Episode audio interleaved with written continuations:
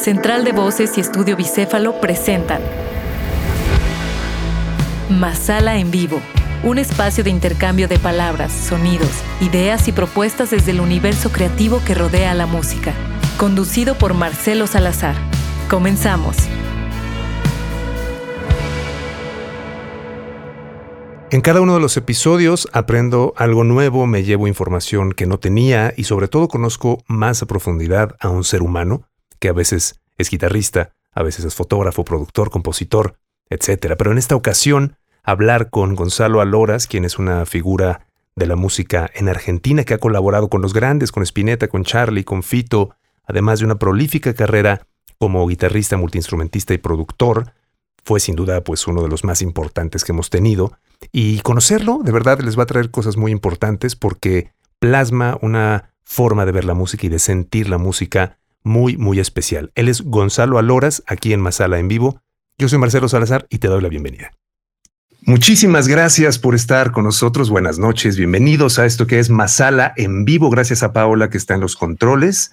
Yo soy Marcelo Salazar, transmitiendo desde Bicéfalo Estudio para toda la gente que está conectada tanto en las redes de Máxima como en las redes arroba Masala Oficial. Me da mucho gusto que en esta ocasión nos vamos al primer, digamos, episodio de este programa que va allende nuestras fronteras. Salimos de México y nos conectamos directamente hasta una ciudad que tuve la fortuna de conocer hace algunos años, una ciudad bellísima con un encanto increíble y más allá del encanto, una cantidad de talento artístico, musical, deportivo muy interesante y hablaremos de eso. Y justamente tenemos a uno de sus hijos pródigos porque recientemente, si no es que ayer u hoy, ya me dirá más tarde, tuvo a bien ser nombrado como personalidad célebre de la ciudad de Rosario. Me refiero a Gonzalo Aloras desde Argentina. Gonzalo, bienvenido a Masala en Vivo. Qué gusto tenerte. Gracias por aceptar la invitación. ¿Cómo estás? Bueno, muchas gracias por, por esta introducción. Muchas gracias también por la invitación propiamente dicha a este encuentro que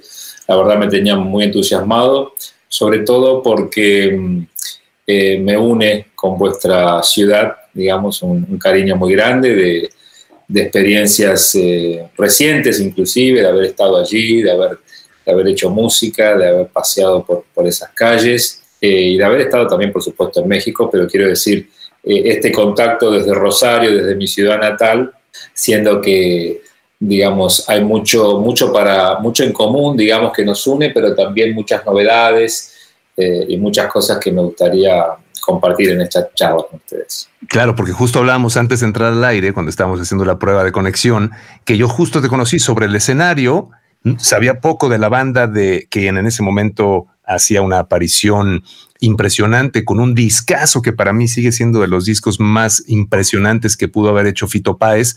Cuando en el extinto Hard Rock Live estabas tú sobre el escenario, estaba una banda impresionante, dieron un show y me parece que fueron dos increíbles y por ahí yo dije, bueno, este, este combo musical es increíble. Seguí tu pista por ahí escuchando algo de tu material y me pareció eh, increíble. Vámonos a Rosario, me quedo Gonzalo. Rosario, como decía, una ciudad que tuve la oportunidad de conocer y que me dio una vibra muy similar a Guadalajara. Una ciudad grande, pero no tanto, no es lo caótico de una capital, pero con el movimiento suficiente para engendrar proyectos artísticos de mucha altura. ¿Qué recuerdas de esa primera etapa en Rosario, Gonzalo? Eh, es tal cual como tú dices.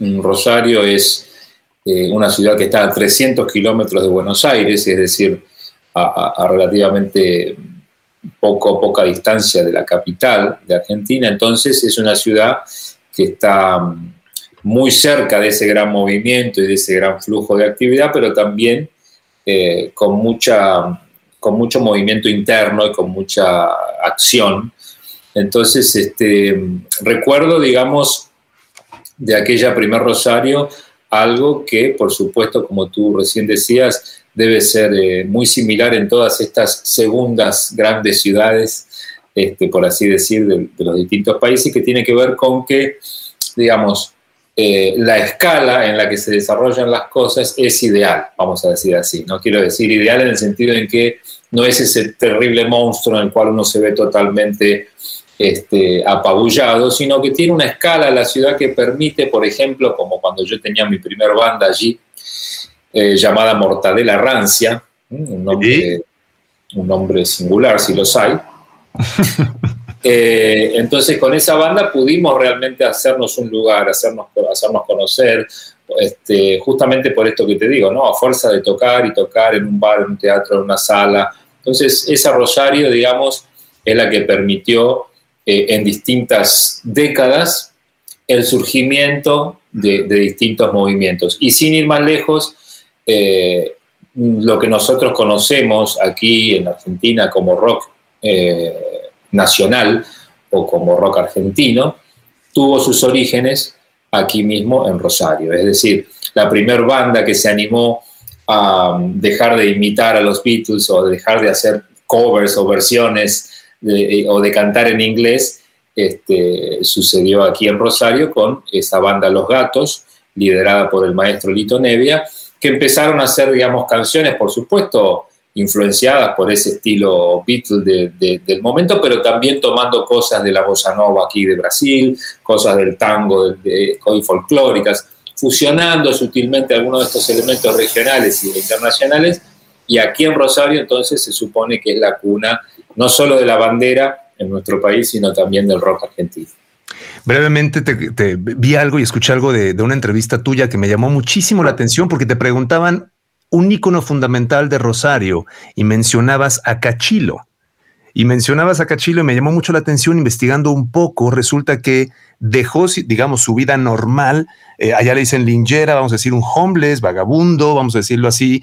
Deja su vida y se dedica a vagar y a escribir poemas en las paredes de aquellas casas rosarinas.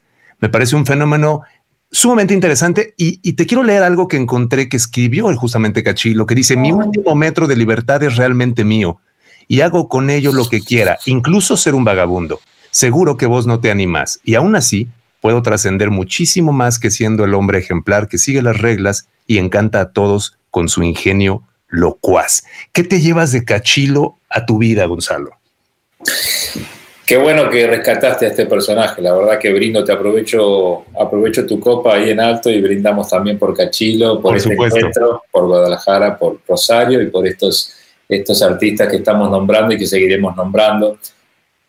Por supuesto, bienvenido sea ese brindis, claro que sí. Y em, bueno, con respecto a Cachilo, eh, podríamos tranquilamente, como tú dices, este, dedicar todo un programa. Eh, porque es un personaje, imagínate, ¿no? Eso es, espectacular y muy singular y único. Eh, un artista que, digamos, decide abandonar toda relación, todo, todo contrato social, ¿no? Para vivir en la calle, a, la buena de Dios, pero dedicándose todos los días a escribir poesías en las paredes. Bueno, a mí me tocó eh, ser contemporáneo a Cachilo en el momento justamente en el que yo iba, estaba haciendo mi colegio secundario y cuando ya estaba teniendo mi formación este, musical, ¿no? A la par. Entonces, era un personaje de, mucho, que producía mucha intriga, eh, producía mucho, a la vez, este, muchas preguntas, pero sobre todo admiración porque veías que lo que escribía era maravilloso, como este fragmento que tú has leído. Entonces, este, digamos, tuve la posibilidad inclusive de tener las paredes a lo mejor de, mi casa o, paredes vecinas escritas por Cachilo, ¿no? Eh, y recuerdo algunas de ellas, algunas de esas que, frases o pequeñas, pequeños poemas. Luego, al pasar los años, Cachilo, bueno, murió eh, y un director de esta ciudad de Rosario llamado Mario Piazza le dedica un documental este, que se, lo pueden buscar en, YouTube, Cachilo, el poeta de los muros, y me pide si no puedo hacer una canción, digamos, para ese documental. Allí surge Trola Coca-Cola, que es una de mis canciones, eh, una de las canciones que más me gustan, eh, de, un primer, de mi primer disco solista. Eh, y simplemente lo que hice fue recoger estos poemas de las paredes, algunos de ellos, conformar una especie de, canción con ese texto, ¿no? haciendo una especie de collage y ponerle música, que eso es, empieza así.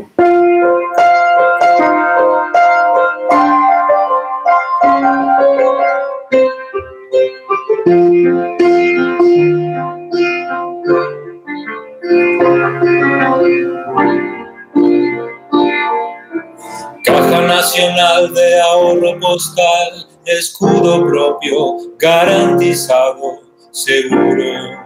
total. Primo macho todo nada, San Martín, santo de la espada, cartero, hombre hormiga, basurero, mosca, diga, cuando Grecia, Atenas vence.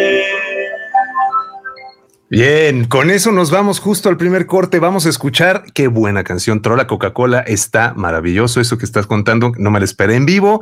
Te lo agradezco sobremanera, Gonzalo. Pero ahora nos vamos a escuchar esta versión que acabo de descubrir, que es una joya, justo una canción de Mortadela Rancia llamada ABPs, pero reinterpretada nada más y nada menos que por el señor Vitale, por Gonzalo y por Rosario Ortega. Esto es ABPs de Mortadela Rancia aquí en Masala en vivo de invitado especial. Gonzalo Aloras desde Rosario, Argentina. Venga. Bueno, la radio está escuchando ABPs, mi querido Gonzalo. Seguimos en redes sociales porque esto yo le llamo como ese encanto que tiene la radio y que aprovecho yo este momento de, de distancia, digamos, digital. Yo no le llamo virtual porque esto no es virtual, esto es real, lo que está pasando, pero sí en un entorno digital. Y, y la verdad me sorprendió mucho esa canción. Yo la había escuchado, me gustaba mucho, pero esta versión que sucedió con Lito y con, y con Rosario tiene una cosa que verdaderamente me parece brutal. Es una joya, ojalá y pronto la podamos tener en plataformas, pero, pero ¿cómo fue esa experiencia? ¿Cómo, cómo se dio el, grabar esta canción y hacerle este monstruo de versión? Qué lindo, qué lindo que rescataste esta versión que fue idea del maestro Lito Vitale. Eh, digamos, en realidad la idea fue de invitarnos a, hacer una versión, ¿no? Entonces me escribió y me dijo, mira, porque eh, yo había hecho o hicimos un par de conciertos o de presentaciones en dúo con Rosario Ortega, haciendo algunas canciones juntos y después cada uno presentando con sus propias conjuntos, bandas para quien no la conozca, perdón que te interrumpa, pero bueno, hija de Palito Ortega, cantante, corista y bueno, parte de la banda de Charlie y una personalidad ya de un recorrido importante en, Buenos Aires, en Argentina. Exactamente, exactamente. Con ella, este, entonces hace, unos años atrás hicimos algunas presentaciones en teatros eh, y demás aquí en Buenos Aires. Compartimos, digamos, una especie de, presentaciones, inclusive también televisivas, estuvimos dando una vuelta. Entonces, bueno, allí nos descubrió, descubrió ese dúo, ese dueto eh, Lito Vitale, y se ve que le quedó siempre grabado y, le gustó, le gustó esa química que se producía entre nosotros dos. Así que años después, esto que sucede, que fue, creo que es, el año pasado, me llama y me dice, che, me quedé siempre con esa imagen de ustedes dos cantando, así que si les parece, me gustaría que hagamos algo los tres. Y bueno, así fue que elegí a BPs me tocó elegirla, pero simplemente porque me pareció la canción indicada justamente hablando del ave y, del pez, de esa relación ¿no? entre estos dos seres de distinta naturaleza que se enamoran y que tienen ahí una, una relación a la orilla y, me parecía que estaba bueno justamente para interpretarla con Rosario. Así que, pero fue increíble lo que sucedió, nunca, nunca imaginé que iba a terminar siendo una versión tan, tan bella y tan potente, cierto. Es una gran canción. Además, la letra, me parece que la composición, mencionabas por allí que era una de sus canciones, eh, bueno, tus primeras canciones. Es así. ABP es una canción, digamos, que tiene toda esa inocencia de alguien que va tratando de encontrar eh, su, voz como compositor, pero cuando das con este tipo de, canciones, creo que te impulsa a seguir esa búsqueda, ¿no?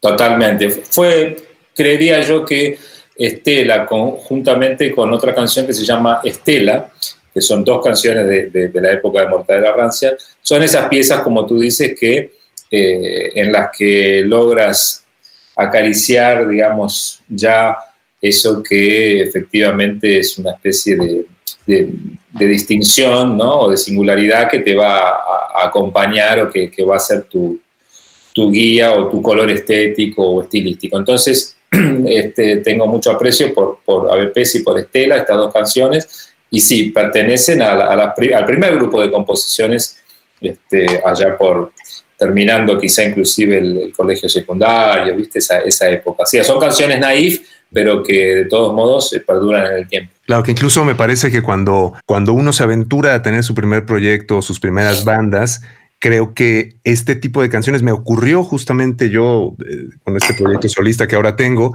Mi primer grupo también datará de hace casi 10, no sé, 20 años, por ahí no sé, una canción que recién acabo de sacar y que grabé hace no más de dos años y que la escribí también hace 20 años. Y de pronto son canciones es como que la sientes aquí en el hombro, ¿no? Y dicen, no te olvides de mí, no te olvides de mí.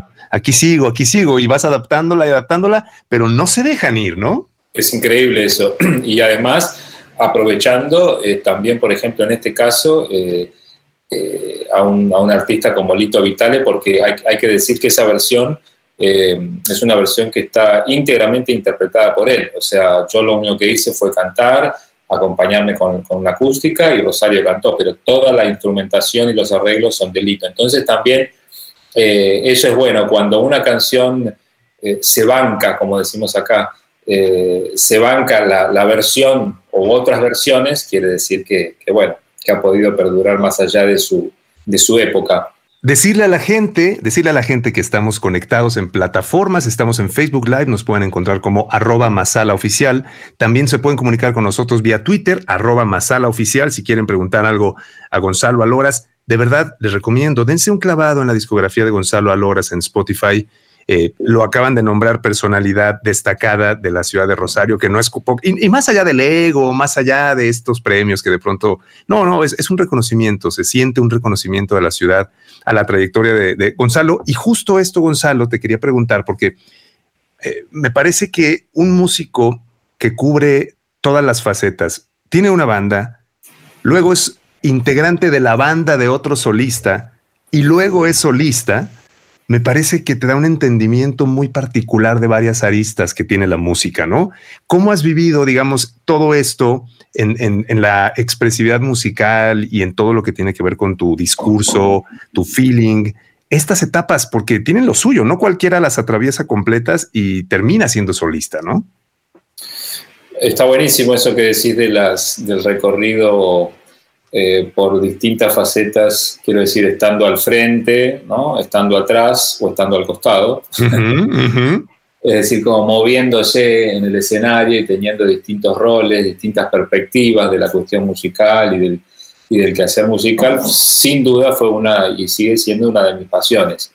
Eh, hace muchos años que ya no, no, a lo mejor estoy más dedicado específicamente a, a la cuestión solista, pero quiero decir, inclusive después de haber tenido mi primera banda y de haber formado parte de, de, otras bandas, he continuado intentando eh, seguir trabajando junto a artistas distintos, que piensan distinto, que componen distinto, que ensayan distinto, porque es lo que tú decías, para mí ese, esa es la escuela del músico, ¿no? Es decir, o por lo menos yo elegí que esa fuese mi escuela, mi universidad, que es tener la experiencia, bueno, por supuesto que hay que poder y, y, querer, ¿no? Pero quiero decir, eh, suponte, como te decía antes, eh, Lito Nevia es un gran, gran, gran referente para la composición este, y para la discografía de, de, mi país. Tuve la suerte de poder haber sido elegido por él para, para ser guitarrista de su banda, trabajar con él y ver todo su método de trabajo, de composición, de arreglos, de grabación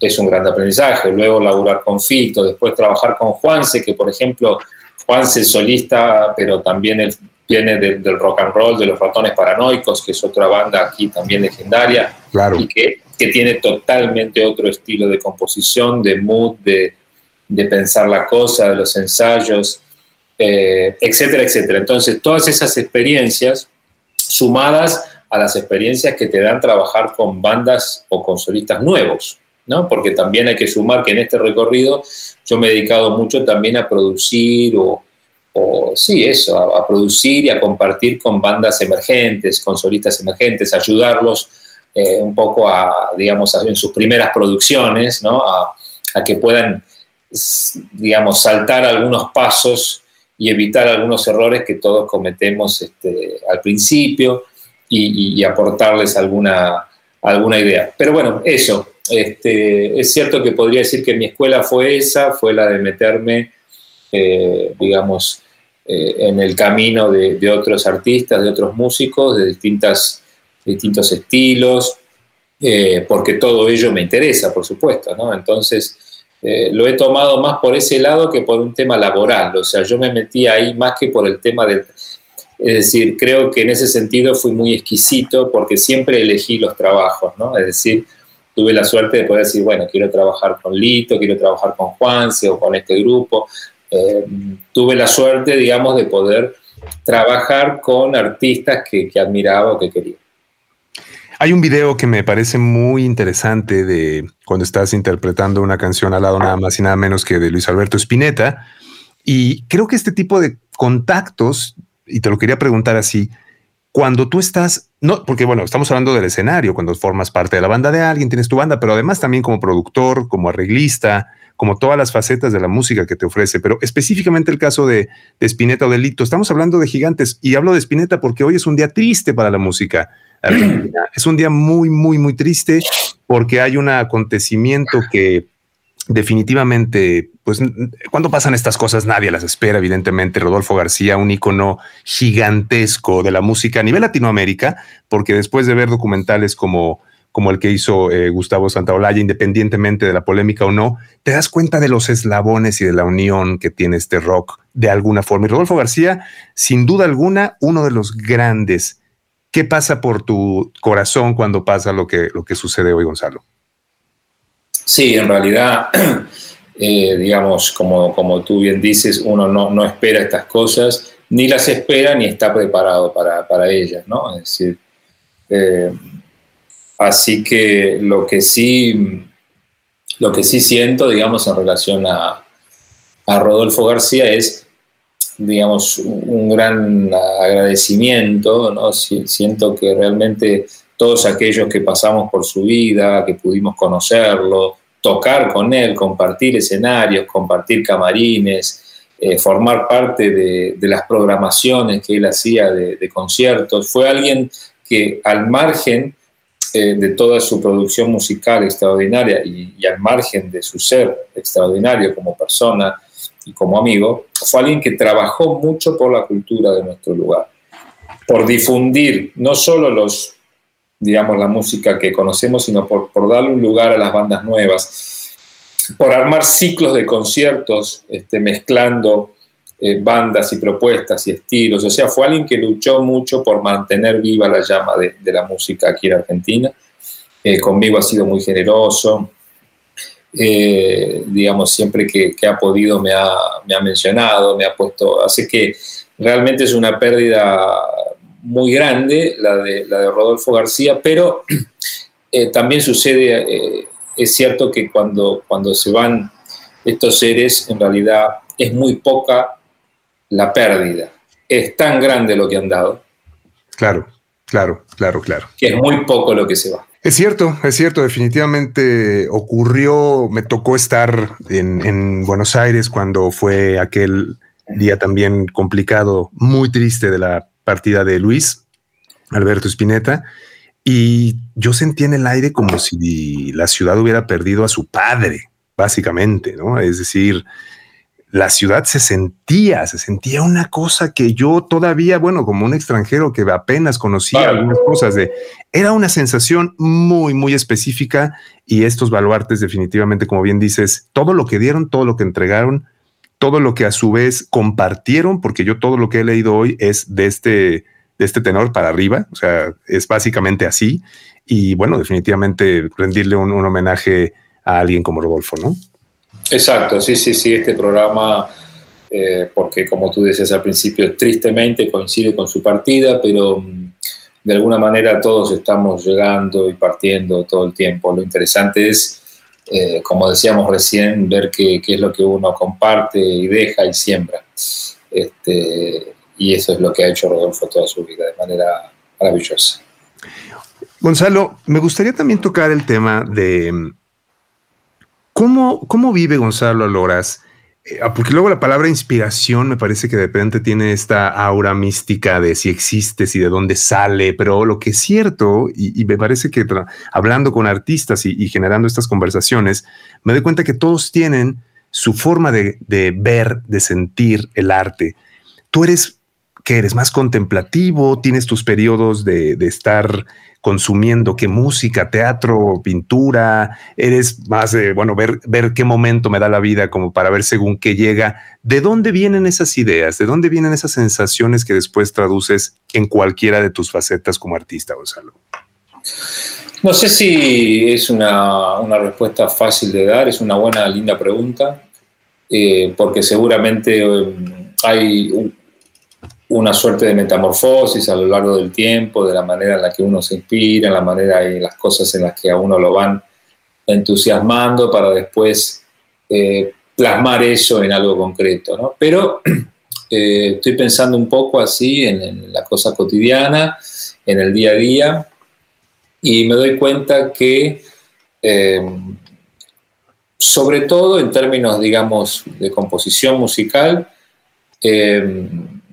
yo eh, necesito estar en contacto físico con el, con el instrumento, ya sea una guitarra o ya sea un piano. Es decir, es, muy, es muy raro en mi caso que me llegue una idea caminando por la calle o sentado en un bar eh, o mirando una película. ¿no? Es muy raro en mi caso que, que, me llegue una inspiración para hacer música de, que no sea de un instrumento. En ese sentido, podría decir que tengo un método de, trabajo y de inspiración muy físico, muy, muy táctil. Eh, de hecho, hay uno de mis últimos discos se llama Digital.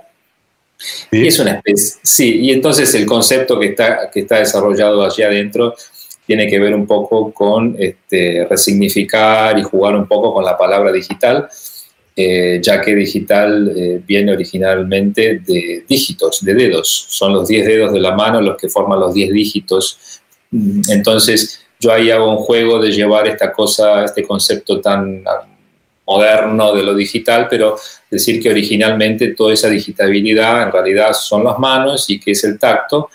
Eh, y entonces, bueno, un poco en relación a esto que te digo del método de composición, yo necesito estar este, digamos, ¿no?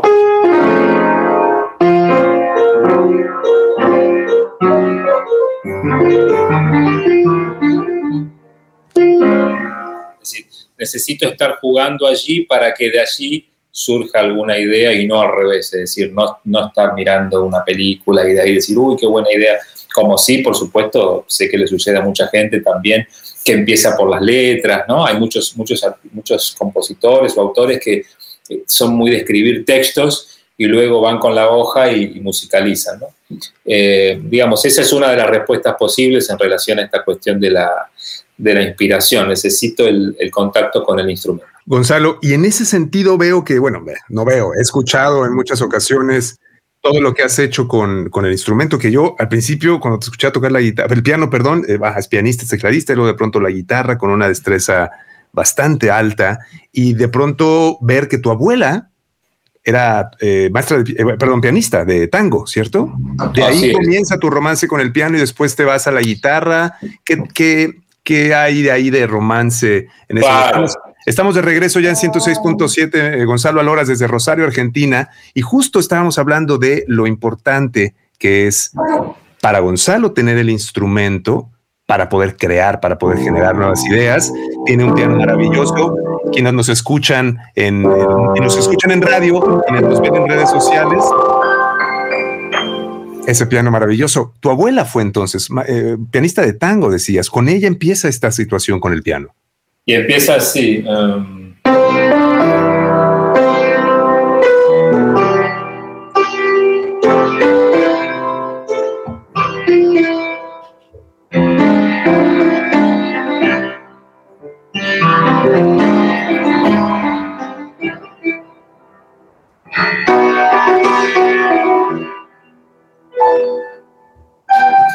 empieza con esa melodía eh, que es un tango, justamente, mi abuela era pianista de tango y tocaba esta, esta canción, esta pieza dentro de su repertorio, que se llama Grisel. Eso que yo toqué recién es un tango de Mariano Mores, eh, un compositor de tangos argentino extraordinario, y Grisel era una de las piezas que ella tocaba en su repertorio. Así comienza la, la historia entonces yo de muy niño escuchando los fines de semana en la casa de mi abuela, escuchar un repertorio, tocar un repertorio de folclore y de tango mayormente. Hasta que en el año 1986, así que imagínense cuánto tiempo atrás de todo esto, en el año 1986, justamente eh, Luis Alberto Spinetta, a quien tú nombrabas antes, con Fito Páez, otro prócer rosarino, se juntan para hacer un disco juntos, un disco de rock, por supuesto, y estos dos jóvenes músicos este, incluyen el tango de Mariano Mores dentro de ese disco. Entonces ahí fue uno de esos momentos que yo recuerdo de, en la infancia donde, bueno, la cabeza te hace pan, ¿no? Porque se te junta todo, es decir, se junta tu familia, tu abuela, el tango, los ídolos, el rock. Este, y esa es la historia oficial, digamos, del nacimiento, ¿no? De la tragedia. es decir, eh, claro, es decir, eh, cuando de golpe no entiendes bien qué está pasando, no es una melodía que toca tu abuela, pero que a su vez es el tema nuevo que acaba de salir de los referentes más importantes del rock. Entonces vos decís, bueno, pero acá está entonces, de esto se trata. Y de eso se trató y, acá estamos. Es decir, gracias a, mi abuela por un lado y gracias a, estos músicos que venimos nombrando por el otro, eh, que fueron los que me tocaron a mí escuchar y que tuvieron su difusión en ese momento, ¿no? en la década de los 80 en Argentina. Gonzalo, seguramente habrá algunas personas que nos están escuchando al aire en este momento y los que vean después este video. Eh, hay algo que me llama la atención ahora que eres solista y te lo pregunto en relación a aquella cuestión que tocábamos hace rato de lo importante de posiblemente la paciencia como palabra clave, de decir, bueno, ahora mismo estoy en una banda, pero luego es que el bajista me dice y no sé, pero mejor quiero ser solista y pasa porque total yo hago las canciones y entonces estos eh, demonios, digámoslo así, de la impaciencia que a veces nos atacan, eh, tú que has pasado por estas etapas, ¿cómo poder lidiar con ellos? ¿Cómo decir, bueno, ahora estoy en una banda, posiblemente sea momento de estar en una banda? ¿Qué le puedo sacar de provecho estar en una banda? O bueno, en un momento dado, si estoy yo como, como músico de alguien más, ¿qué puedo obtener? ¿Cómo, cómo poder tener un par de, consejos quizá breves de, de qué es importante en cada una de las etapas de un músico? Claro, yo por eso te compartía esta, esta decisión, ¿no? De, haber hecho un recorrido no lineal, es decir, de haber decidido, por ejemplo, ponerme, no sé, de guitarrista de una banda, de una amiga que empezaba y hacía su primer disco, por ejemplo. Yo ya habiendo hecho a lo mejor un recorrido grande y habiendo tocado en estadios eh, para muchísima gente, pero digamos de golpe decir, bueno, ahora soy guitarrista de por ejemplo, Débora de Corral, ¿no? Eh, y entonces, bueno, era colaborar con ella en sus ideas, ayudarla en los demos y eh, ver que iba creciendo ese proyecto. Y desde ese lugar, que no es menor este, ni menos importante a ningún otro, justamente porque esa perspectiva que vos podés tener de la conformación musical, del armado, de la figura que, es líder, supongamos en ese momento, etcétera, a vos te da eh, un, aprendizaje per se. Es decir, eh, es como, digamos, si, si, hablásemos en términos futbolísticos, quiero decir, en general los jugadores tienen eh, una, aptitud, una, una, capacidad o se distinguen o se destacan en algún determinado lugar de la cancha. Entonces uno es defensor o bien es un buen arquero, pero es raro que el defensor sea a su vez buen delantero. En el caso del fútbol esto es así, en el caso de la música por suerte no. Es decir, uno puede ser un delantero, puede ser un buen arquero, puede pasarse a defender, puede ser un... Entonces, esa es la posibilidad que yo creo y es lo que yo le diría como consejo a los músicos, que es, por supuesto, todos queremos ir y, hacer goles, pero, pero, el, placer, digamos, está en el deporte y en el juego y en la relación. Entonces, cualquier lugar de la cancha este, aporta mucha, mucha alegría y aprendizaje porque es una perspectiva distinta del juego y de la cancha. E incluso si uno después termina siendo arquero, eh, esto te viene muy bien porque vos ya sabés cómo es la mentalidad de un goleador. Entonces, cuando lo ves venir, y no es distinto, estás parado desde otro lugar, digamos, podés leerle inclusive la, la mente. Es, es de alguna manera te quiero decir eh, esto que yo decidí, que es no hacer un camino lineal, como sí hace mucha gente que dice, bueno, soy guitarrista y hago un, recorrido así, o soy solista, o soy... En mi caso, más que ser, me gusta el devenir, como dicen muchas de mis canciones. Utilizo ese término porque es un concepto filosófico, digamos, que, que describe un poco todo esto que estamos diciendo, ¿no? Es decir, la diferencia entre ser y, y devenir. El ser es lo que es fijo, es lo que es, la propia palabra lo determina. Y el devenir permite un juego, ir y venir, entrar y salir. Hace un momento escuchamos eh, acá en 106.7 Máxima FM una canción del disco digital, que bien lo mencionabas, fue una aventura tuya, muy interesante, por cierto, de llegar a buscar sonidos donde antes posiblemente no los explorabas, ¿no? Que son los sintetizadores, estas máquinas de pronto, ah, ahí está, ahí está, para las, personas de radio, mostró, ¿qué mostraste, Gonzalo? Descríbenos qué, qué maravilla es esa, porque es una cosa de la que puedes sacar maravillas, ¿eh? Sí, miren, este, resulta, esta la encontré aquí a mano, eh, no es algo que a lo mejor estoy usando en este momento, pero bueno, fue mi primer máquina de ritmos, fue la primera máquina de ritmos que compré en el año 2000, tiene 21 años, eh, sigue, sigue, sigue funcionando. ¿Es una voz? Eh, sí, apenas había salido, esta se llama Doctor Groove de 202, bueno, es una de las primeras de, de, aquella época que era muy, muy liviana, muy portátil, hasta con pilas, ¿no? Era una cosa como un juguete, pero a lo que voy es que ya, ya en ese año, ¿no? en el año 2000 que, compré esta, y te da la posibilidad de usar filtros y de filtrar los sonidos y de, y de meter un poco de mano como en, la, eh, en, la, en, los sonidos. Pero mm, desde entonces y cada vez más increyendo, fui teniendo paralelamente a esta cuestión del gusto por las armonías y los instrumentos y las melodías, una, fui teniendo una relación cada vez más más amistosa este, y amorosa con el sonido, pero no el sonido este, eh, como podría haber sido que, digamos, en relación a la, ingeniería de sonido, que son como los ingenieros de sonido, los ingenieros de grabación, que son los que realmente tienen, hacen toda una carrera este, a través del, del sonido y relacionándose con él, sino en la creación de sonido. ¿no? Es decir, no para registrarlo, sino para crearlo. Eh, y eso es un mundo que eh, nace eh, con la aparición de los sintetizadores. Entonces, básicamente, estuve, mm, dediqué algunos años este, muy intensos al estudio y a la experimentación con todo tipo de sintetizadores analógicos. Hay toda una historia fabulosa atrás de la aparición del sintetizador allá por los 60, los 70 hasta nuestros días. Este, y bueno, digamos, sentía que era algo que, me iba a complementar muy bien con toda esa cosa más orgánica, si se quiere, de eh, las armonías, las melodías, ¿no? toda esa cuestión del aprendizaje musical que, que, de alguna manera es lo que yo, de lo que estaba más habituado. Así que en los últimos años complementé ese universo con esta cuestión de poder crear un sonido, que a mí me parecía algo no sé, imposible, ¿no? En un momento dado, porque, a ver, para, para explicar a los que nos están escuchando que no sean músicos ni nada, cuando yo hago esto, estoy tocando unos acordes, pero no estoy creando el sonido, el sonido es el sonido del piano, yo no puedo modificar el sonido del piano puedo tocar con el sonido del piano, pero no puedo modificarlo, digamos, no puedo hacer que suene, suene a otra cosa. Y en general...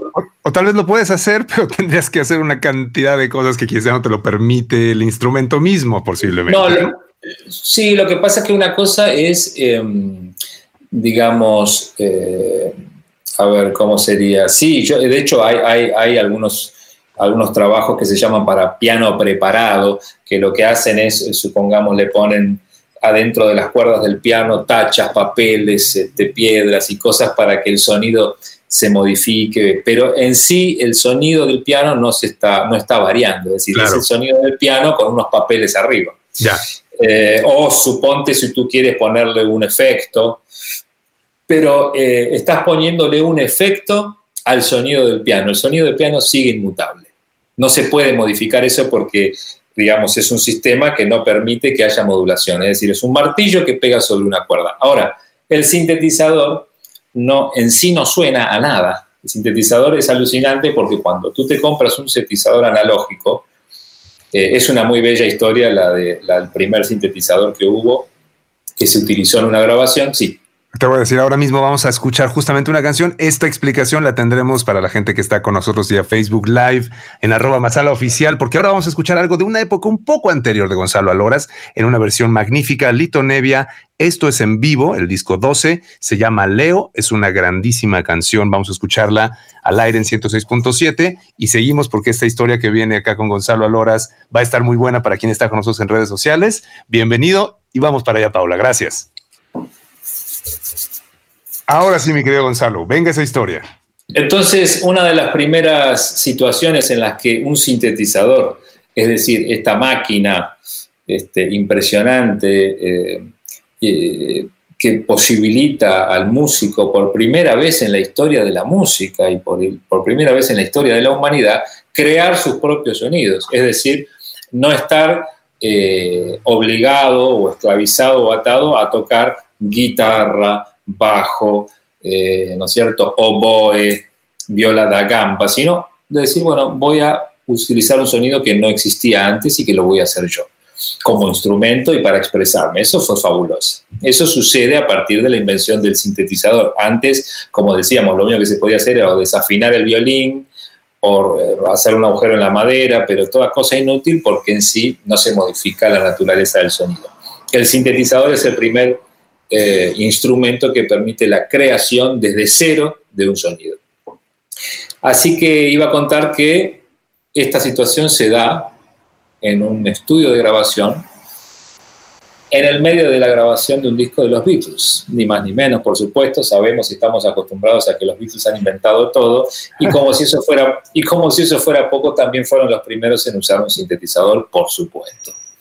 Eh, así que así fue que George Harrison, ni Paul McCartney ni John Lennon, que son los que tocaban teclados. George Harrison se, compró el primer sintetizador Moog, M-O-O-G, eh, que salía por supuesto una fortuna y que únicamente lo podía comprar un Beatles, digamos, o un Rolling Stone.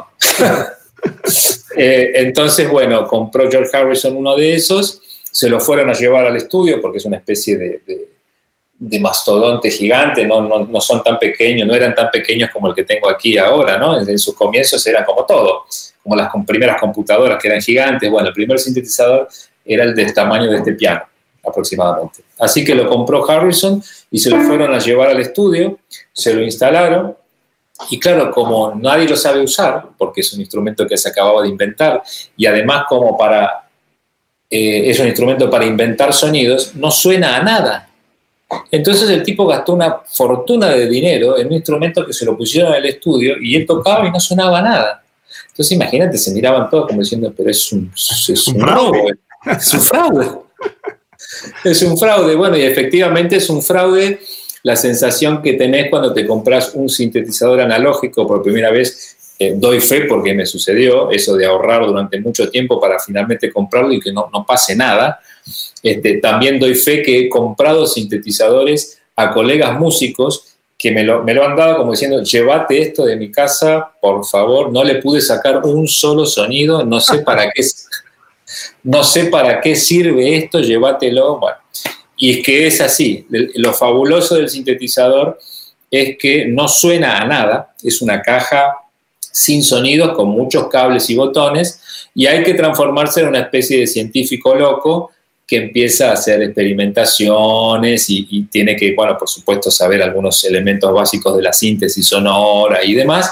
Y ahí, con suerte, uno le empieza a agarrar la mano y empieza a sonar algo. Pero bueno, todo va dependiendo de vos. Es fascinante eso, este, porque cuando logras hacer un sonido, eh, digamos, sentís a su vez toda esa felicidad que antes era pura frustración, ¿no? Es como que se traduce en esto de haber logrado conseguir un sonido. Así que recomiendo a todos aquellos que están muy aburridos con la música, que ya no saben qué hacer con sus guitarras y, con sus pianos, que se compren un pequeño sintetizador analógico. Y bueno, y al principio van a sentir la sensación del gran fraude y poco a poco eh, van a ir encontrando un gran amigo que además justamente se convierte en herramientas, ¿no? Porque no es que dejes de hacer una cosa o la otra. Ahora lo interesante es que supongo que en el disco de digital comenzaste a tener estos cruces de, bueno, ¿qué tal si la guitarra la uso nada más como un disparador de algo que ya no suena a guitarra?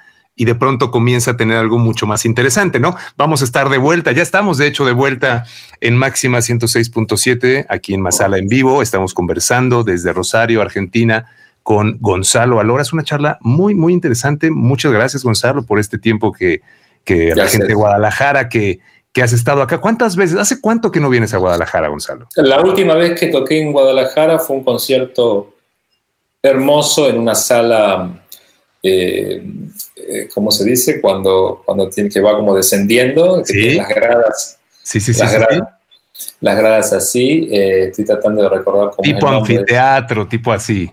Sí, sí, sí. No, una sala cerrada, ¿no? Pero, ah, sí, sí, sí, es un teatro, un teatro. Y que hizo un concierto allí.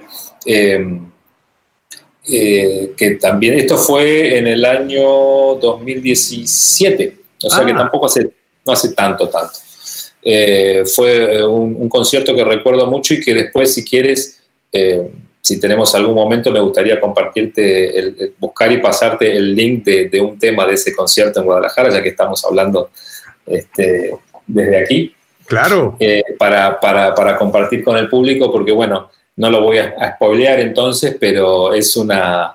Tiene que ver, digamos, de alguna manera con mi devolución, ¿no? Y, me, y como una especie de reinvención a una, a una cosa muy clásica mexicana que todos conocen, pero que bueno, que yo le di una, eh, una especie de, metamorfosis así, que bueno, eh, me acordé ahora, me acordé ahora, curiosamente, por eso te lo menciono al aire, no, está previsto, eh, pero, pero bueno, ahora te lo, te lo voy a pasar. ¿Y qué más decíamos? No, decíamos esto, que Guadalajara en el fondo sigue siendo una, una ciudad que, insisto, me parece muy, muy similar a, a, Rosario. Ahora veo que estás, ¿cuánto tiempo pasas en una ciudad o en otra? ¿Estás viajando constantemente?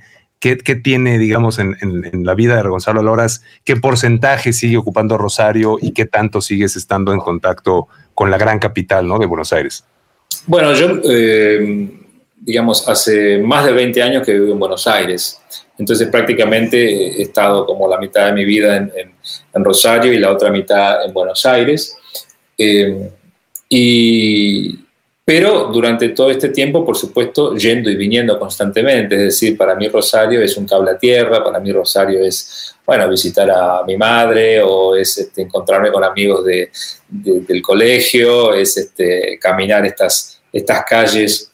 Eh, hay una canción muy linda, digamos, eh, que del, grupo de, de Rancia que, este, que se llama The Rest of My Life y que dice que, bueno, digamos, algo así como que estas calles, ¿no? Eh, van cambiando cada vez que, uno las, las, camina y que el color, digamos, de estas calles va cambiando, va cambiando cada vez. Y eso, me, eso es lo que me pasa con Rosario, es decir, nunca es la misma, ¿no? Siempre, siempre vuelvo y me encuentro con, otra cosa eh, y siempre me inspira y, y hay algo que sí sucedió en este último año que vamos a mencionar, lo que es el año pandémico, eh, y es que más allá de estas pérdidas que estamos teniendo todos, todos, ¿no? Este, más cerca, más lejos, pero pérdidas, fallecimientos, o, bueno, gente que la pasa muy mal, este, todos estamos atravesando en ese sentido un momento del mundo espantoso.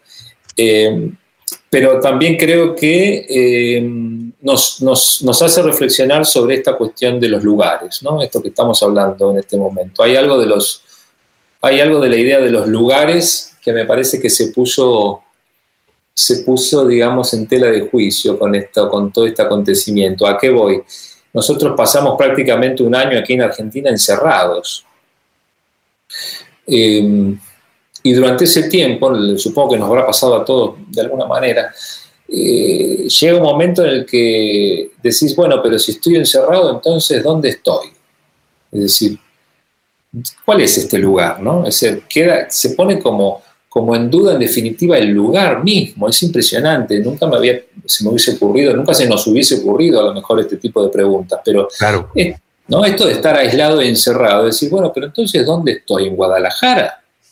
Es decir, y eh, bueno, quiero decir, hay algo en esta cosa del encierro y el aislamiento y el distanciamiento que rompe con la idea de los lugares, ¿no? Más allá de que rompa puntualmente y concretamente con la actividad de los lugares, digo, ¿no? Para nosotros los músicos ha sido un desastre esto. Eh, nosotros nos movemos a la noche, tocamos de noche, damos conciertos, vamos a pubs, vamos a ver a otros músicos. Todo eso se terminó hace un año y pico que aquí este, en ese sentido es, el desierto. Pero bueno, te decía esto, estábamos hablando de Rosario y te decía que, bueno, este, hace pensar de vuelta a los lugares esta situación, ¿no? Y es que hay que tratar también de, posicionarse en un nuevo lugar. Cada uno de nosotros tenemos que ver este, tenemos que repensar el lugar en el, que queremos, estar, no solo geográficamente, ¿eh? pero digo, me parece que es un poco a la fuerza, un poco por azar y un poco por necesidad, esta época nos hace repensar los lugares, dónde queremos estar, ¿no? Hay mucha gente que dejó las ciudades. Sí. Aquí, sucedió, mucho, ¿no? Conozco mucha gente que dice, no, no, chao, ¿viste? Chao. Entonces se van a cualquier lugar que tengan un poco de vegetación, que tengan un poco de... porque claro, eh, ¿qué sucedía? Antes esa era, era, la salida, ¿no? Era la salida de decir, bueno, el fin de semana, vacaciones, fin de año, me voy a un lugar, pero luego eso se corta y todo es un eterno encierro. Y, entonces, por eso digo, hay, hay algo ahí con la, con la idea del lugar que se modificó, ¿no? Totalmente, totalmente, Gonzalo. Antes de, continuar, pero, por ahora vamos a despedir la transmisión en vivo en, 106.7 de FM. Me gustaría despedir con una versión que, bueno, una canción que de por sí es magia pura, pero esta versión en particular, dedicando este programa a Rodolfo García, a todo el legado musical y a todo lo que ha hecho, insisto, en estos eslabones interconectados por toda Latinoamérica, que músicos efervescentes durante los últimos 40 años, quizá más, han tenido esta recepción de lo que sembraron muchos en muchos lugares de Latinoamérica. Esta belleza de canción que es Muchacha Ojos de Papel, pero la versión de las bandas eternas de Luis Alberto Spinetta, cuando Almendra se reúne, se sienten sobre el escenario y cantan esta maravilla que es Muchacha Ojos de Papel. Nos despedimos, Gonzalo, de la radio. Seguimos en redes sociales. Gracias por tu tiempo, por tu generosidad y por tu buena onda, Gonzalo, para toda la gente de Guadalajara. Muchas gracias. Gracias a vos por la invitación, eh, gracias a todos los que están escuchando y nos acompañaron. Gracias a Guadalajara, que, espero poder este, visitar prontamente y, llevar mi música en vivo y poder darles un abrazo presencial. Así que, bueno, nuevamente el agradecido soy yo y dedicado y dedico este programa, dedicamos este programa a, a la memoria siempre presente de Rodolfo García. Y seguimos aquí, Gonzalo, un poco más porque me interesa mucho el tema. Creo que la gente acá también está. Gracias a los que están, de hecho, escuchando. Eh, mira, tenemos aquí a, Becerra Rius. Saludos, Masala. Aquí estamos de nuevo siguiendo tu programa. Me debes la rolita de Colores Santos. Una banda muy interesante, Gonzalo. La vas a conocer pronto. Una banda de acá de Guadalajara, Colores Santos. Claro que sí. Saludos. Gracias a Juan Marreyes, mi querido hermano. Gracias. Viva la música. Gracias a Baxter Brown. Saludos al maestro Aloras. Baxter, gracias. Gracias por estar ahí pendiente. Mi padre que está pendiente de esta charla. Saludos, excelente charla. Papá, qué bárbaro. Muchas gracias. Muchísimas gracias. Y, ahora, Gonzalo, me llama la atención porque quisiera ahondar un poco más en esto, porque definitivamente por primera vez, no sé, quizá en estas generaciones, no sé cuántas, estamos en esa misma...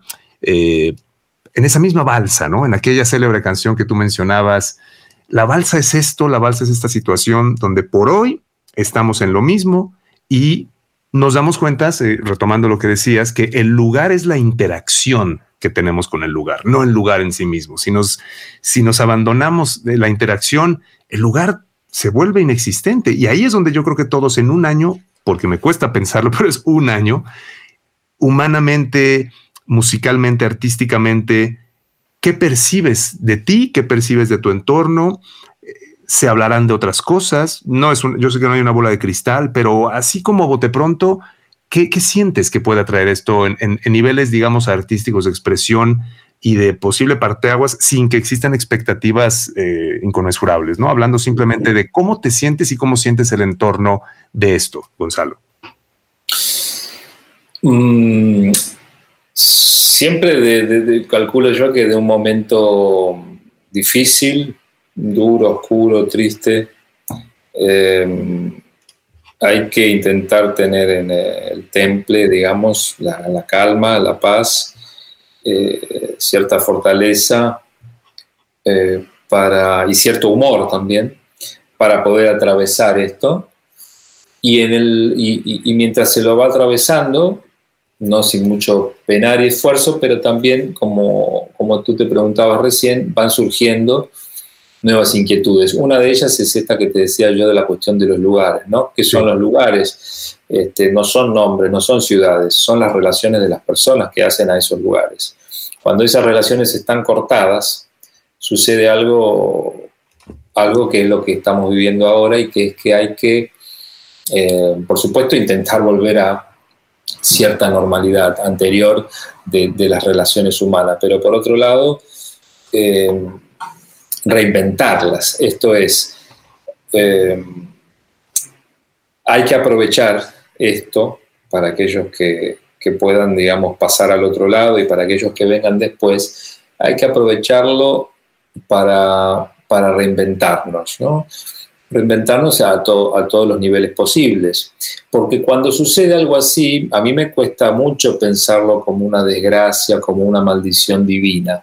En general, este, cuando sucede algo que no es un, un accidente, como, como puede ser un accidente automovilístico, un accidente es decir, yo pienso que siempre aquí hay algo que se viene haciendo mal, es decir, y a partir de lo cual esto es un signo. Es decir, es un signo que nos demuestra a nosotros que decir, bueno, miren, este, chicos, eh, todo esto como se vino dando hasta ahora no va a poder seguir siendo porque, bueno, había una cantidad de cosas que, que no se le prestaron demasiada atención y que ya la naturaleza misma, con su, con su propia, digamos, este, fuerza, nos viene a mostrar que estábamos yendo por un camino equivocado. Yo soy de los que piensan eso, no soy de los que piensan que, uy, ¿qué pasó acá? Qué raro esto, bueno, usaremos un barbijo, nos, nos pondremos una vacuna. No, no. Yo creo que de fondo de todo esto hay algo que hay que reinventar por completo, una forma de vivir, de pensar, de relacionarnos, de hacer las ciudades, de hacer las, de hacer las comuniones, una forma de producir, una forma de consumir, una forma de valorar. Yo creo que esto que llegó ahora, que es así a nivel planetario, este, no es un accidente del cual tenemos que ver cómo hacemos para dejarlo atrás, sino que es el signo de la, de, la propia Tierra, digamos, que nos viene a decir, bueno, chicos, ¿qué van a hacer con todo esto? Digamos, ¿se van a hacer cargo? Este, ¿Van a intentar buscar un rumbo más saludable o seguimos, seguimos probando por este lado? ¿no? Es como decir, de hecho te lo demuestra que estas famosas mutaciones de las cepas, ¿no? Claro. Es como decir, eh, esto no se va a terminar, esto, esto va a seguir mutando, lo que hay que cambiar es uno, ¿no? Es decir, nosotros tenemos que cambiar de, la forma de, como te decía, cambiarlo todo en lo posible, habrá que ver por dónde empezar. Hay cosas que se pueden cambiar a nivel personal y hay cosas que necesitan ser cambiadas a nivel social, ¿no? cultural. Este, eh, y bueno, y, la cosa positiva que rescato de, esta, de, estos últimos años, al margen puntualmente de, de, la cuestión pandémica, es que estoy viendo flores, estamos viendo sucederse en todo el mundo eh, manifestaciones de jóvenes con un caudal, con una insistencia y con una potencia muy inusual te diría, de los últimos este, 100 o 200 años. Es decir, que eh, ahí hay algo positivo de lo que creo que es en parte esta respuesta a esto que yo decía al principio, ¿no? Tenemos que hacernos cargo, tenemos que generar cambios. Bueno, ¿cómo? Y ahí lo vemos, ¿no? Estos chicos, por ejemplo, en Chile, ¿no? Que han hecho semejante quilombo, como decimos en Argentina, semejante quilombo en Chile. Ahí tienes una muestra de ello, tienes una muestra en Estados Unidos con con todo este Black Lives Matter, o es decir, eh, o los, chalecos amarillos en Europa, o, todo el, movimiento ecologista mundial haciendo paros en todo el planeta para intentar frenar la, producción de, la, emanación de gases invernaderos y demás. O sea, estamos viviendo a la par una época, perdón por la extensión de esto, pero me... No, adelante, es, es importante, importante. Eh, eh, a la par de esta cuestión que vemos así como muy de frente, ¿no? Esta cuestión de la pandemia y de cómo superar todo esto y esta crisis que, se representa también económica y social. Pero yo veo interesante y, y destacable de nuestra época, que no así en otras épocas anteriores, es decir, ¿qué nos llevamos de estos años? Yo me llevo particularmente esto que te estoy mencionando, que es todas estas efervescencias y todas estas especies de nuevas revoluciones este, de minorías o minorías que son ya este, muy numerosas, em, pero que no las veíamos antes, que no sucedía, que por ejemplo mi generación no las produjo, no las generó, no intentó generarlas tampoco, más allá de los intentos individuales. ¿no? Eh, entonces, bueno, hoy nombraste una canción mía de cuando yo era adolescente que se llama ABPs, eh, esa canción eh, dice en un momento, es una canción de adolescencia, una canción que hice yo colegio secundario, y dice, el mar es negro por el hombre y el cielo es gris por el hambre. Eh, y, ya estaba toda esta, esta especie de, de observación y de percepción de esta realidad mundial. Pero ya te digo, es una canción de un chico un adolescente en Rosario. ¿no? Pero ¿qué pasa luego? Eh, a lo mejor 20, 30 años después, yo veo que eso ya eh, es una canción que ya alguna manera está cantada por millones de jóvenes en todo el mundo eh, a otra manera, ¿no? Quiero decir, con estas demostraciones de, resistencia, ¿no? Eh, son chicos que, que, son de esta generación. Entonces, hay algo muy positivo que yo veo allí eh, y, es en donde yo sin duda deposito todas las esperanzas de, de cambio a las que me hacía referencia antes.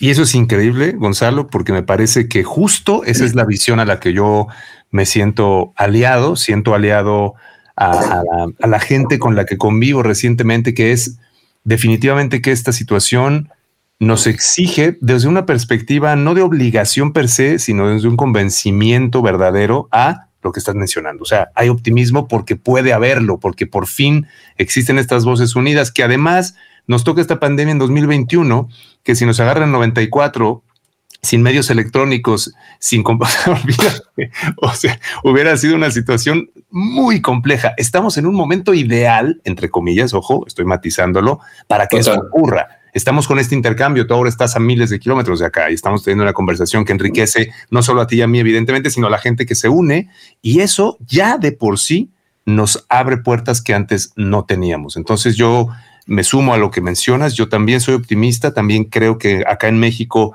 estamos en plena efervescencia preelectoral de elecciones importantes a nivel eh, a varios niveles, pero más allá de la política, yo creo que ya se reducen las elecciones a lo que dices, las elecciones personales, individuales, y ahí es donde todos podemos tener una nueva forma de reincorporarnos a la, a la vida diaria, ¿no? Y eso yo creo que es fantástico como lo planteas, Gonzalo. Sí, eh, y, y, para cerrar esta idea y para abrir otras, pero decíamos antes que se había puesto en crisis la idea de los lugares, ¿no? Sí. Y, ahora, y ahora que te escucho y, y, y, que, digamos, también hablando de esto uno se vuelve a escuchar, eh, quizás ahí está entonces la, la, la, salida o una de las salidas. ¿no? Si se ponen en crisis los lugares, es decir, si yo, como te decía recién, no sé si ahora, estando encerrado hace un año, no sé si estoy en Rosario, en Guadalajara, entonces, y, y de hecho lo estamos demostrando porque estamos hablando y yo claro. digo, bueno, pero ¿dónde estoy? Entonces todo esto no es tan metafórico, sino claro. que se torna, se, se, torna esta nueva realidad a la que nos referimos. Entonces, quizá este, también ese, ese optimismo eh, que no es naif para nada, sino que es un optimismo de, de afirmación ante lo, lo, lo, que vemos. Como tú decías, ¿no? no, esto no es una virtualidad, esto es una realidad, eh, esto es real. Entonces, a lo mejor ese nuevo lugar al que hay que arribar, que, que como bien tú decías, las ciudades son las relaciones, entonces este, quizá ahí está el, el, foco, ¿no? Tendremos que hacer el foco de acá en adelante en entablar esas nuevas relaciones y construir estas nuevas ciudades que van a ser ciudades nómades. ¿no? Y quizá nosotros con esta charla estamos ya siendo parte de una nueva ciudad. Claro, porque los, el territorio deja de ser, digamos, tierra física y se vuelve aire quizá, y el aire quiero decir en esta relación que si nos conectamos existe ese territorio, si no nos conectamos queda en stand-by pero en ese stand-by también hay cosas que enriquecen la comunicación, ¿no? Y a mí me parece fantástico porque esta famosa, el otro día platicaba con un amigo de la famosa, el término nube, ¿no? En la nube, hablar de la nube, de la nube, ¿no?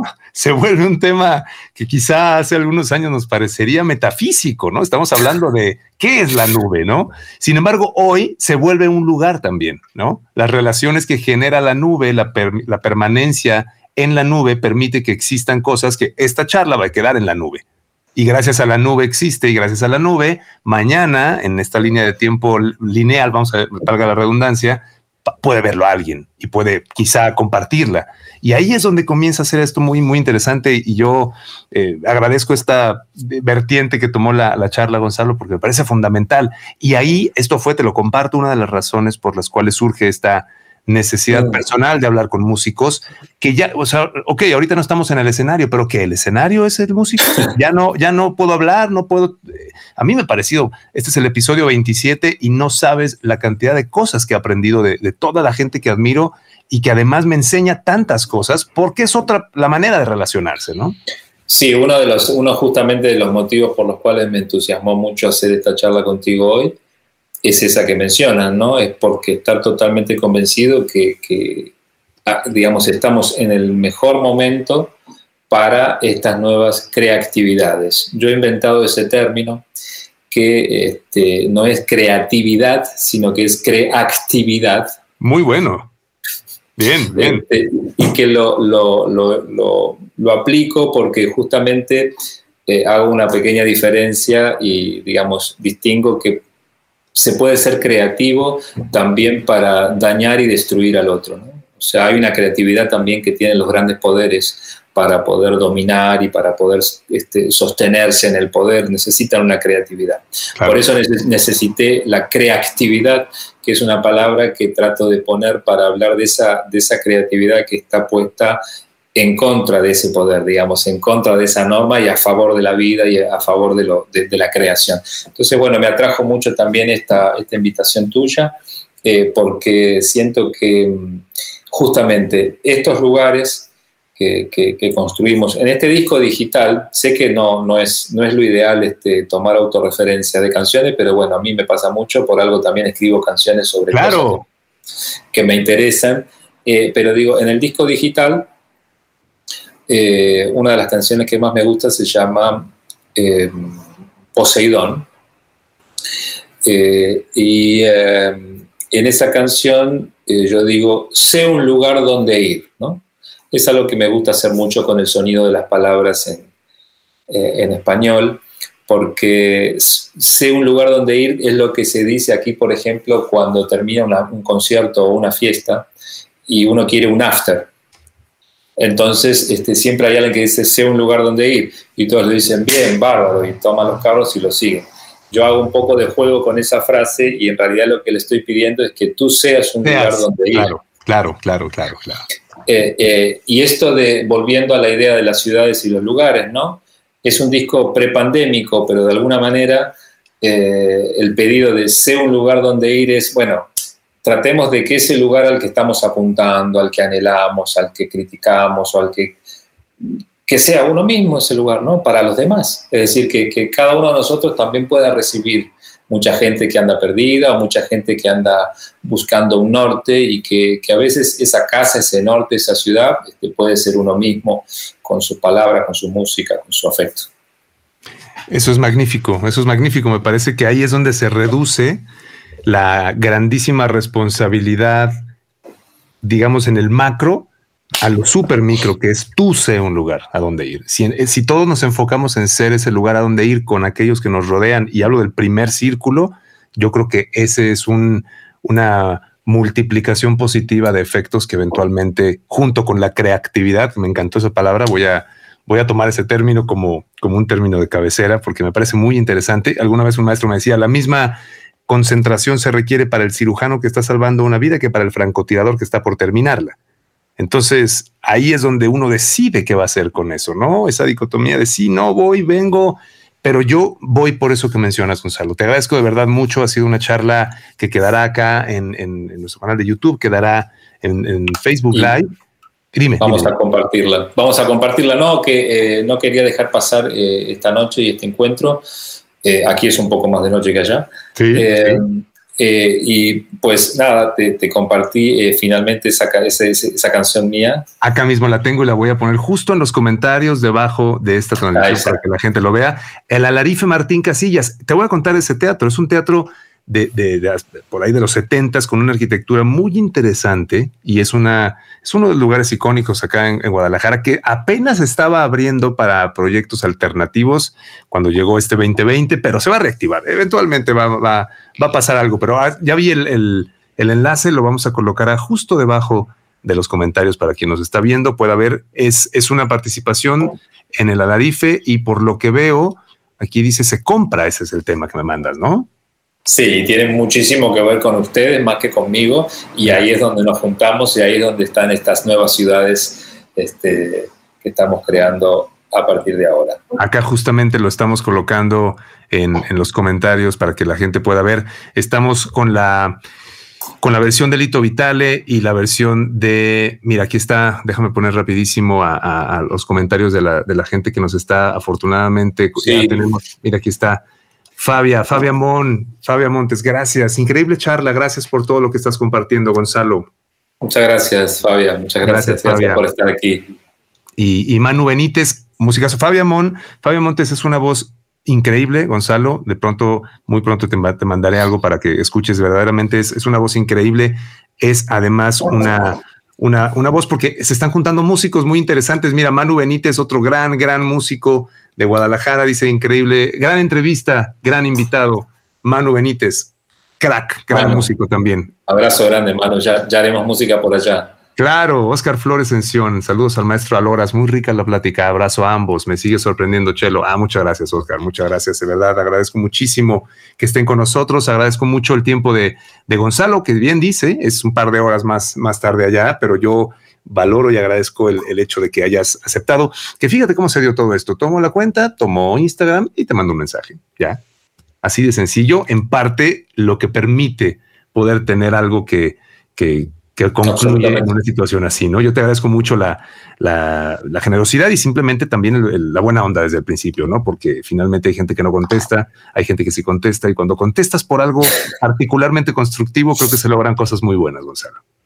Así es, este, yo quedé muy contento con esta plática y, y, además porque, bueno, tengo que confesarles algo que no lo había dicho hasta ahora y es que eh, en marzo del año pasado, yo ya tenía mis pasajes para México. Uh, de verdad. Y, o sea, en marzo ibas a venir acá, ¿qué ibas a hacer acá? ¿Cuál era el plan? Ir allá. ¿En verdad? Sí, estar allá y hacer un poco de, de comunión con colegas y gente y tal. Este, y bueno, entonces eh, por supuesto que pasó esto que pasó, ¿no? Fue como de golpe, bueno, se suspendieron los vuelos, la, la, chica de la compañía me decía, no, mira, espera, quiso, quizá lo pasamos para la semana que viene, bueno, no sé qué, la semana que viene, bueno, pasó un año. Eh, y, quiero decir, hay algo también que, evidentemente me une a México, que no es solamente, digamos, estas, estas amistades, estas charlas y estas cosas pasadas, sino que también tengo, tengo en mente poder estar un, tiempo allí para justamente darle cuerpo y forma a muchas cosas que cuando estuve de paso surgieron y tú sabes, eh, algunos proyectos hay que concretarlos este, presencialmente, ¿no? Estando allí. Este, y, y, realmente me, la última vez en el 17 que te decía que es este link que te pasé ahí para compartir luego, en este viaje por distintas ciudades eh, de, de, México que fui tocando y presentando digital este disco último, eh, la verdad que sentí muy, muy buena acogida y muy buenas nuevas cosas que para hacer. A mí que me gusta esto, ¿no? De meterme en otros proyectos y de intercambiar, justamente como decíamos al principio de la charla, como me gusta mucho eso, me doy cuenta que este, después de haber hecho un gran recorrido por, Argentina y por, algunos países más cercanos, este, tengo ganas de hacer un, estadio allá. Así que bueno, aprovecho, aprovecho este encuentro para contar esta, este deseo y que ojalá se pueda cumplir prontamente. Va a ser, va a ser, Gonzalo. Yo creo que va a ser, hay futuro para ti en México. Yo creo que eso, ese esa pausa obligada, me parece que nos obliga a algunos a, encontrar todavía razones más poderosas para hacer aquello que habíamos dejado de hacer, ¿no? Y eso me parece que es, que es muy bueno. Bienvenido a México, bienvenido a Guadalajara. un saludo muy grande a una gran persona, gran amigo, nuestro querido Juan Gama también que, después me enteré que conocías a Juan, Juan, una gran persona también, de los mejores gestores de acá, multifacético, mi querido Juan. Le mandamos un abrazo también, que seguramente va a estar viendo esta. Un abrazo para el Juan, que además, este, justamente ese concierto que les compartí en Guadalajara, él fue el gestor eh, de ese concierto, así que mira, qué bien que lo trajiste a, colación, pues ahí está, ya está, entre nosotros. Claro que sí, claro que sí. Y gracias en verdad a toda la gente que vio esta charla. Va a estar ahí alojada en el canal de YouTube de Masala Oficial, en, la, esta página de Facebook. Ahora mismo, eh, a partir de en la famosa nube quedará y eso nos hace felices porque esta nube también nos deja cosas muy buenas. Querido Gonzalo, de verdad un placer haber compartido este tiempo. Gracias por, por esta buena onda y, y muy pronto esperemos que podamos seguir teniendo contacto porque pueden venir cosas muy interesantes. Así va a ser, te agradezco a ti, te agradezco a ti este, por este tiempo. Un deleite escuchar a Gonzalo Aloras, aprender de lo que nos comparte. Espero que ustedes también se hayan llevado muchas cosas interesantes de esta conversación. Recuerden seguirme en redes sociales, estoy como Masala Oficial en cualquiera de las redes sociales. Suscríbanse a mi canal de YouTube Masala Oficial y también los invito a estar en cualquiera de las plataformas de podcast para que todos los viernes puedan escuchar un episodio nuevo. Muchas gracias, soy Marcelo Salazar, hasta la próxima. Gracias por habernos escuchado. Encuentra todos los episodios completos suscribiéndote al canal de YouTube arroba Masala Oficial. Hasta el próximo jueves.